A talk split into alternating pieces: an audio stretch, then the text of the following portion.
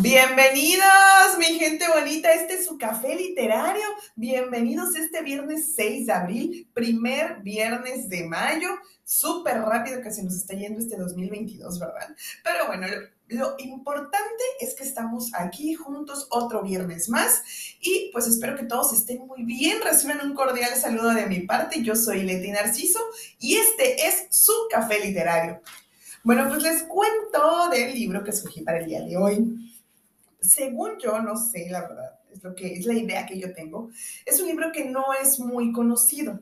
Lo encontré, ya saben, en esas ofertas de libros, dije, ay, mira, está súper bien, o sea, se, se, escucha bien, se lee bien, más bien, la sinopsis que está en, en, la, en la contraportada del libro me llamó mucho la atención y se llama Ramata.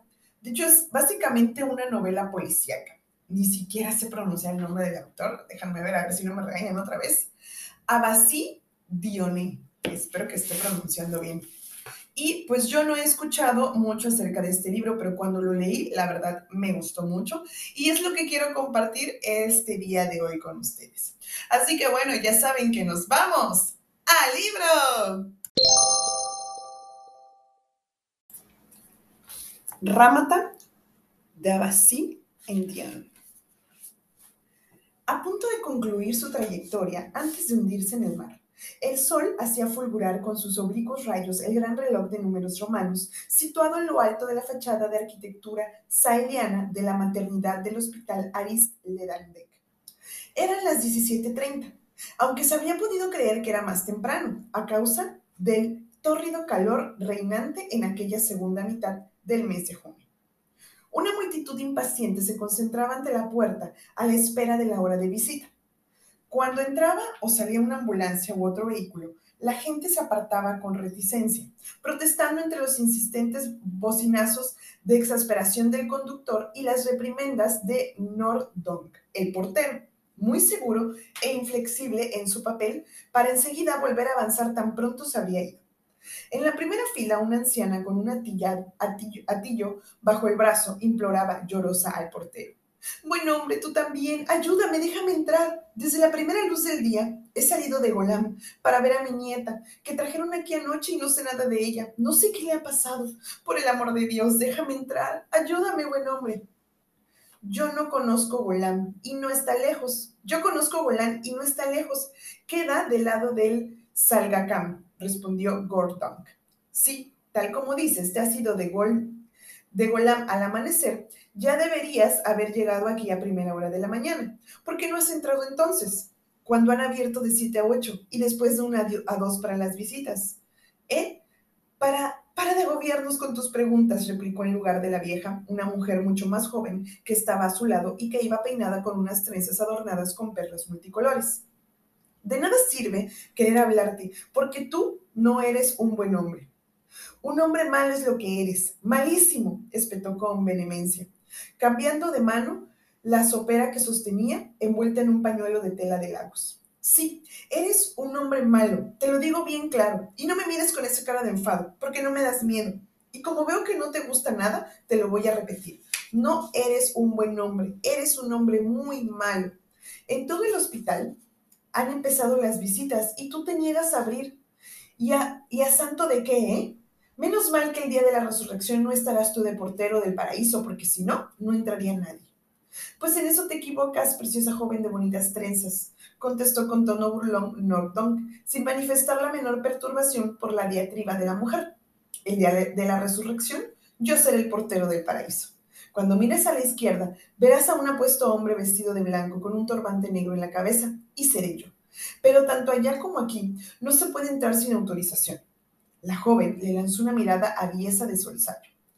Fíjate, si estuviera embarazada, ¿sabes a quién habría dado a luz?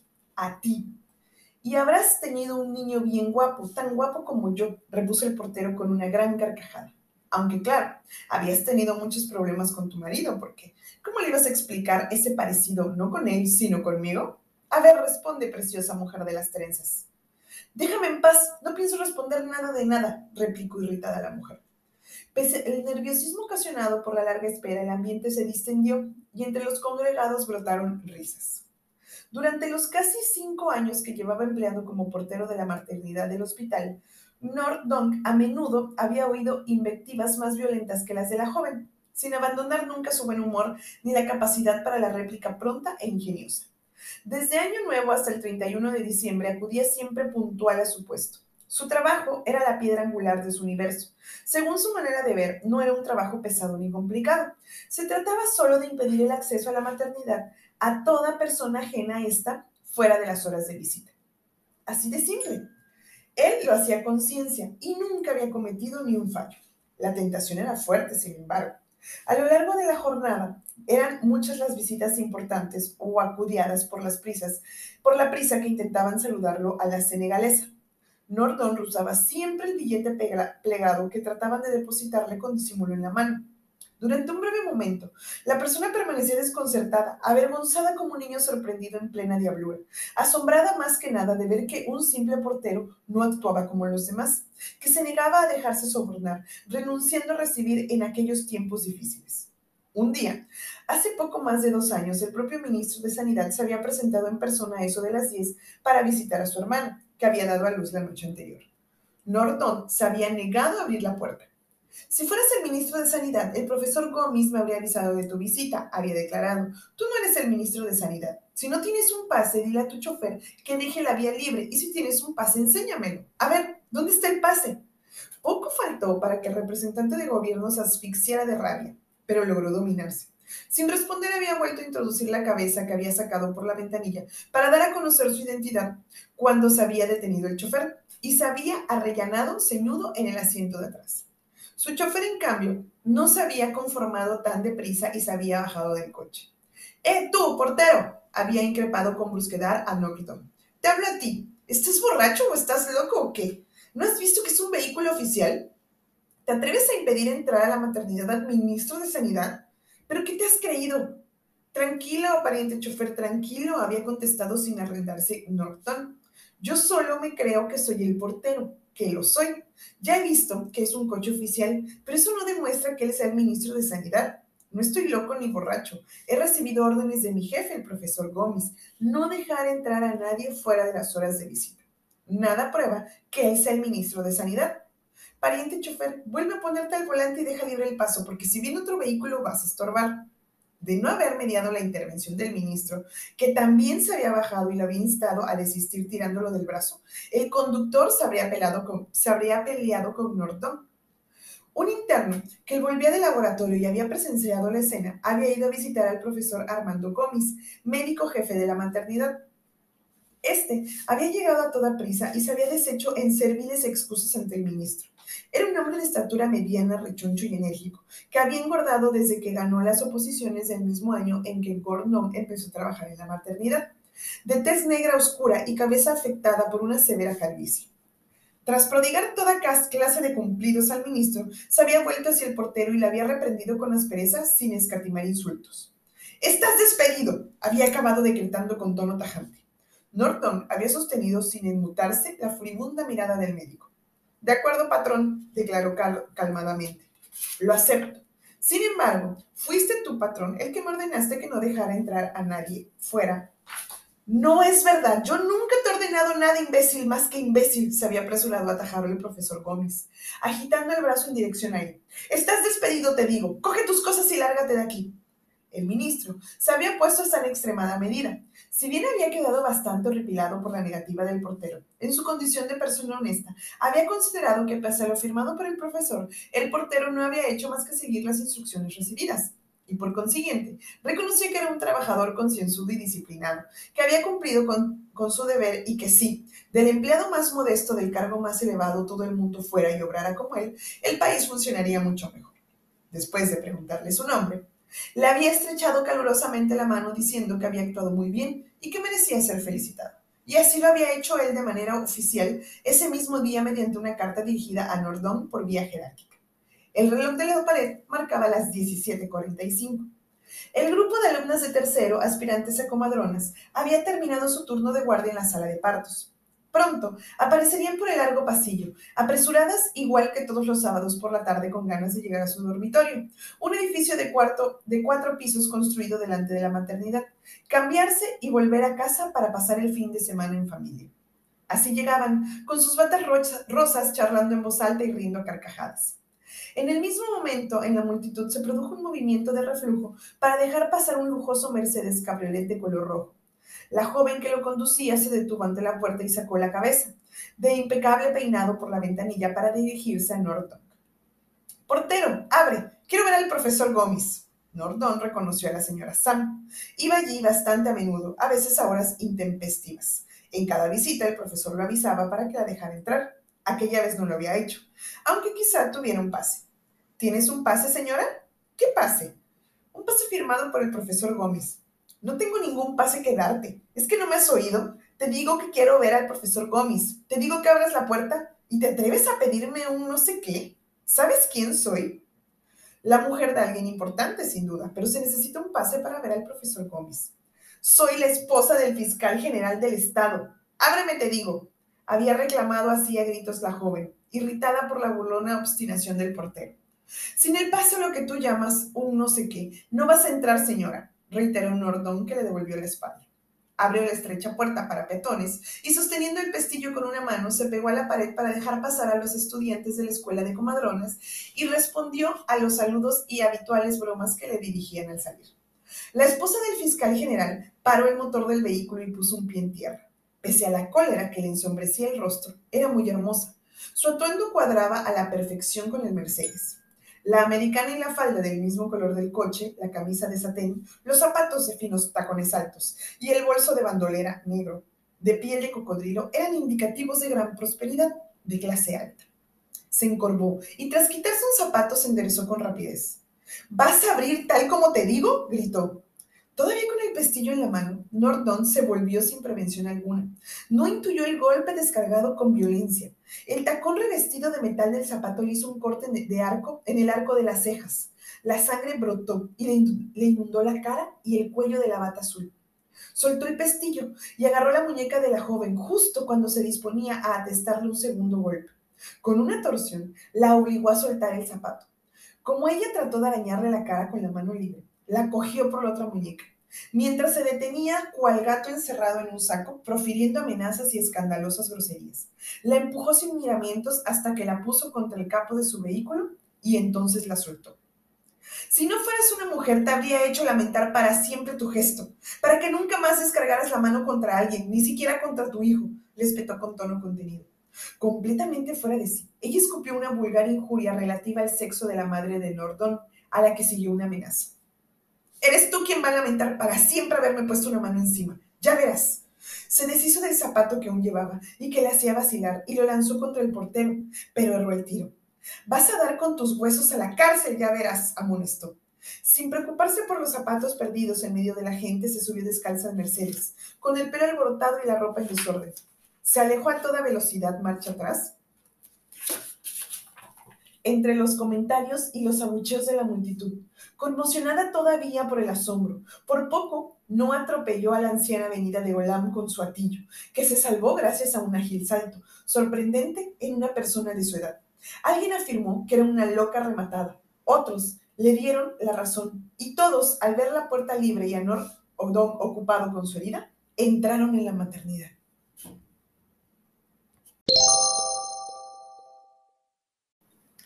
Con un pañuelo enrollado aplicado a la ceja herida y la cara y la bata ensangrentadas, Nordon entró en la sala de vendajes del pabellón a Vince en el momento en el que Paul, el enfermero de guardia, acababa de incorporarse al turno de noche y terminaba de ponerse la bata blanca.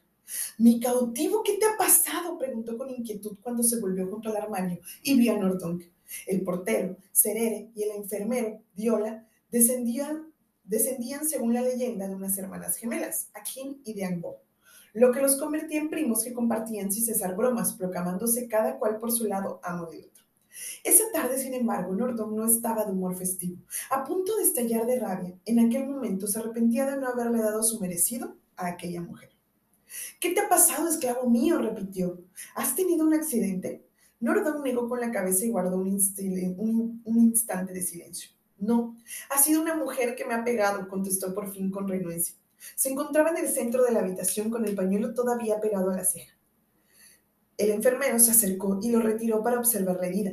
Como la sangre comenzó a manar de nuevo, volvió a taparla con la tela y señaló la camilla. Acuéstate. ¿Y qué dices que te ha herido así?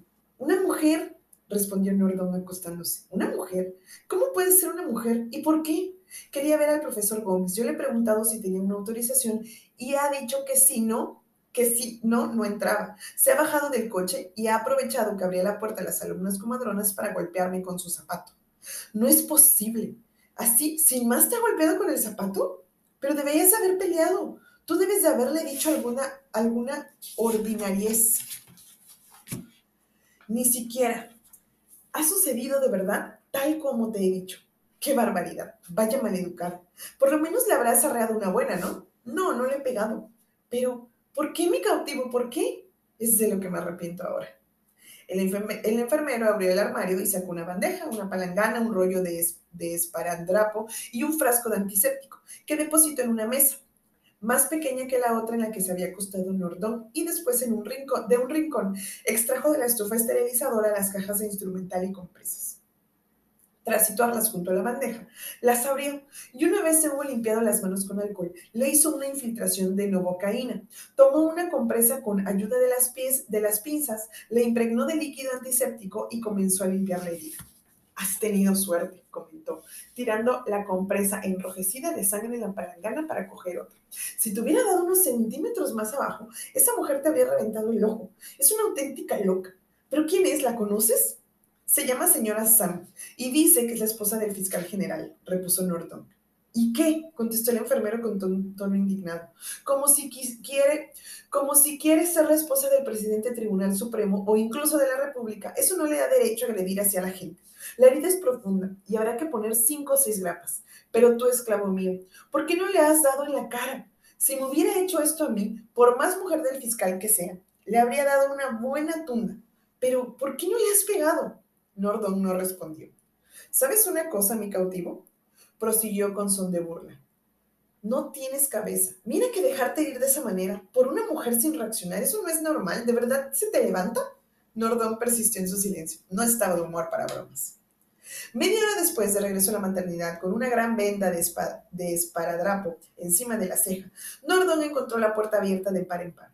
Por primera vez había cometido una falta profesional se había ausentado de su puesto sin autorización y las visitas habían entrado unos 15 minutos antes de la hora.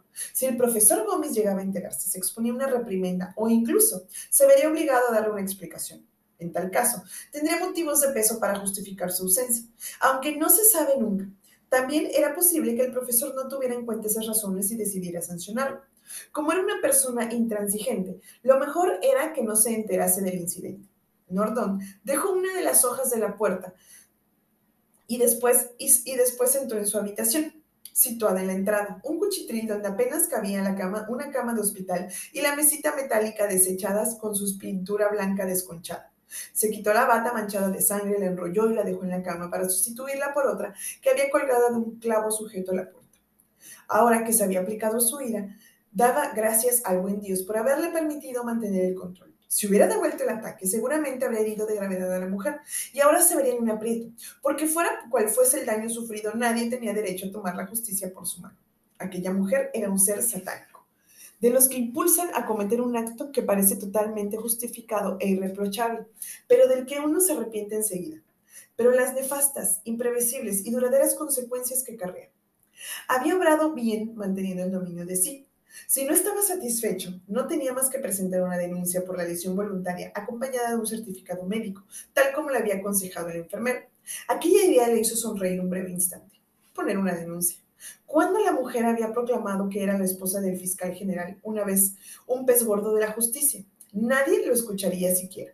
La denuncia acabaría en la, papelera, en la papelera y para colmo podía buscarse complicaciones e ir a la cárcel, tal como lo había predicho ella en su última amenaza por haber tenido la osadía de denunciar.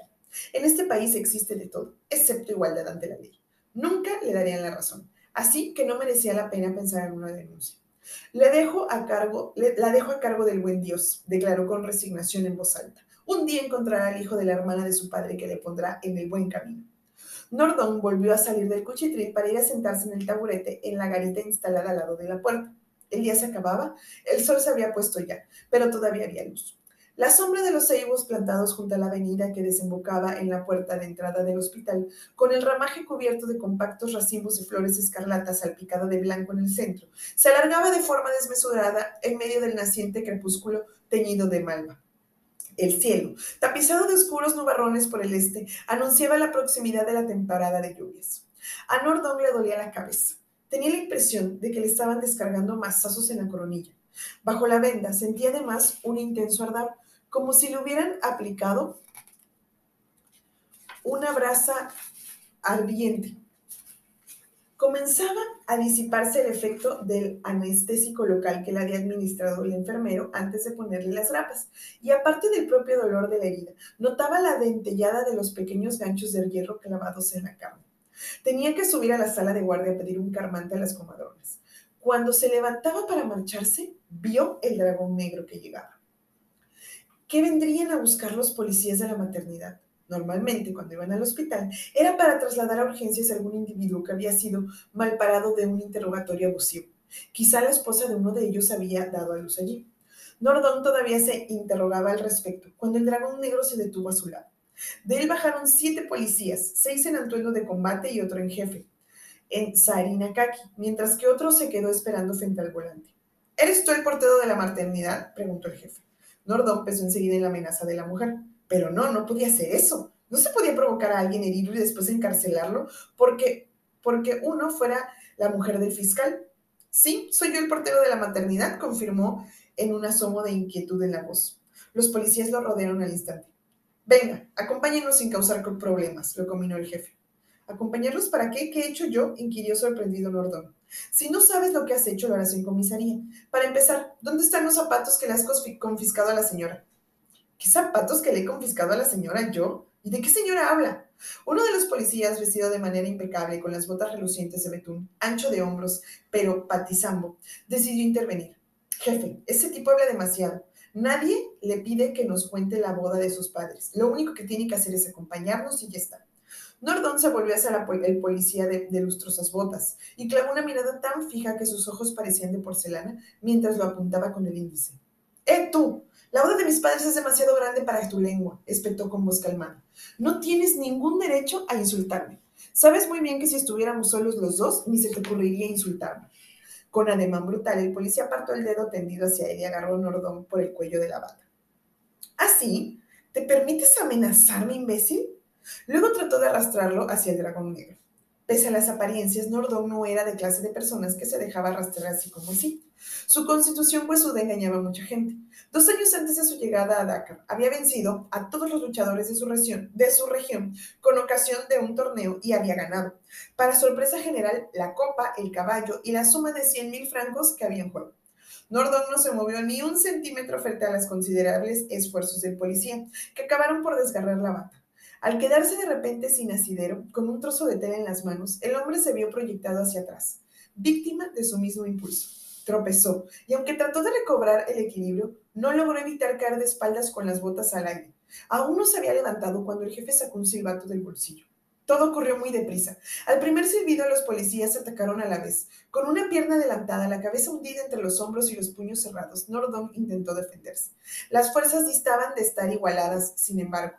Bajo las patadas y los puñetazos que llovían de todas partes, por delante y por detrás, a derecha y izquierda, no tardó en caer a tierra, pabuleado.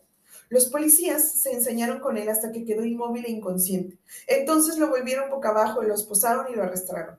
Y lo arrastraron, raspando el suelo con los pies hasta el dragón negro, a cuyo interior lo arrojaron como un saco de paja de cacahuates. En el momento en el que el vehículo negro se ponía en marcha, comenzó a caer una lluvia menuda, la primera del año. Los diversos visitantes que al entrar, o salir de la maternidad se habían detenido para asistir a la paliza sin intervenir, se ensarzaron con una viva discusión, aderezada de toda clase de comentarios. Como no habían sido testigos del inicio del altercado, empezaban ya a proponer diferentes versiones. Alguien afirmó que el portero, persona irascible, había impedido el paso a los policías y había llegado incluso a injurar a su jefe. Otro apuntó que había producido una pelea, se había producido una pelea con una mujer. Un policía que se encontraba presente después de haber tratado en vano de calmarlos, había decidido llevarlos a comisaría a ambos. La mujer había aceptado, pero el portero se había negado. Había llegado con las manos, había llegado a las manos con el policía y le había arrancado tres botones del uniforme.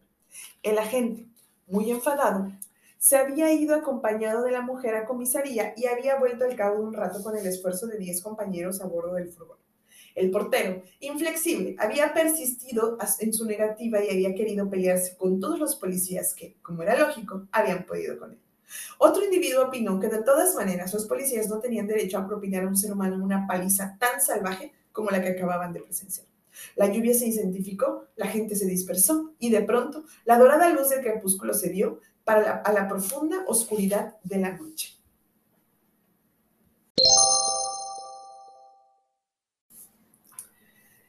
Y bueno, gente bonita, ¿les suena conocido algo de esto? Personas trabajadoras que cumplen al pie de la letra lo que tienen que hacer, independientemente si son o no bien remunerados. Pero personas con influencias políticas eh, o de más alto, o que se creen de más alto rango que otras, solamente queriéndose pasar las reglas como si nada. ¿verdad? Nada, ¿verdad? Nada, nada que ver con la realidad de América Latina en general, creo yo. Yo estoy en, en México, México es mi país. Entonces creo que esto es muy común, muy común el principio de la historia de Ramata. Que verdad, les recomiendo mucho que, que la sigan, que si pueden conseguirlo, continúen la historia de verdad, que no se van a arrepentir.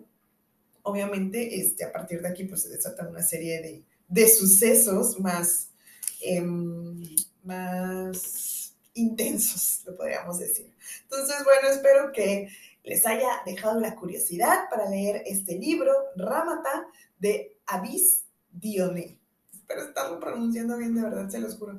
O, de hecho, hasta creo que hice como tres pronunciaciones diferentes en todo el capítulo, ¿verdad? Pero bueno, ustedes me entendieron, ¿verdad? El libro se llama Ramata y verdad se los súper recomiendo.